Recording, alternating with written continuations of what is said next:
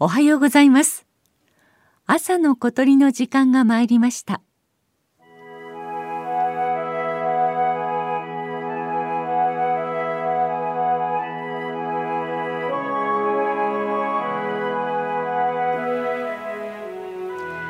三重県上島。鳥羽港から定期船で40分のところにある離れ小島です。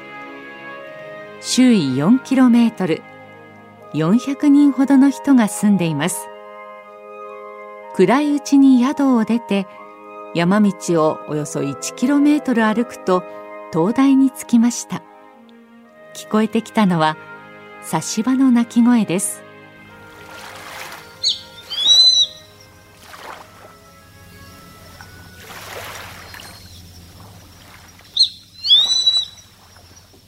差し場は鷹の仲間。カラスと同じくらいの大きさに見えます。頭から背中尾まで赤みのある茶色。胸からお腹に白地に茶色の横縞模様があります。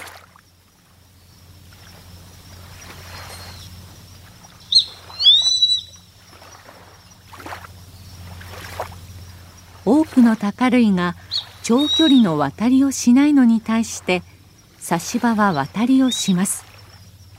9月下旬から10月の初めは差し場が渡るシーズンです。対岸の伊良湖岬や鹿児島県佐多岬など差し場の中継ポイントでは数百人ものバードウォッチャーが集まり差し場を見送ります。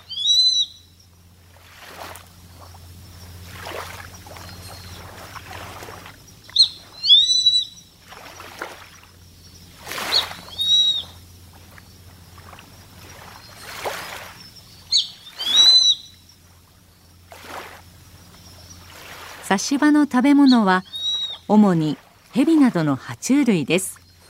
そのため差し場と蛇の分布は似ていてどちらも本州から南に生息しています。冬は爬虫類が越冬してしまいますので差し場は食べ物を求めて南の暖かい地方へ移動すると考えられています。差し場は遠くはフィリピンなどの東南アジアまで渡っていくことも分かっています。また宮古島などの南西諸島でもたくさんの差し場が越冬しています。そのため差し場を保護するためのシンポジウムなどが開かれるようになりました。上島では多い時で1日に1000羽を超える差し場が通過していきます。この日は海が霧に覆われ渡りに適した天気とは思えませんでした。それでも500羽を超える差し場が渡っていきました。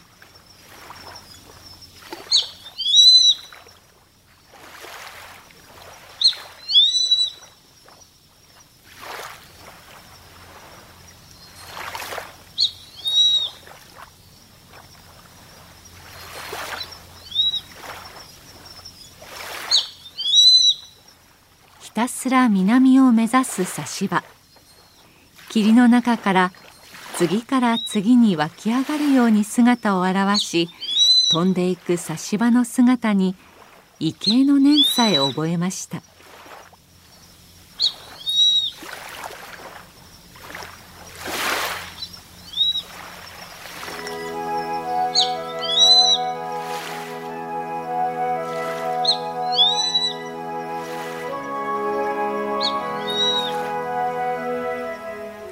朝の小鳥。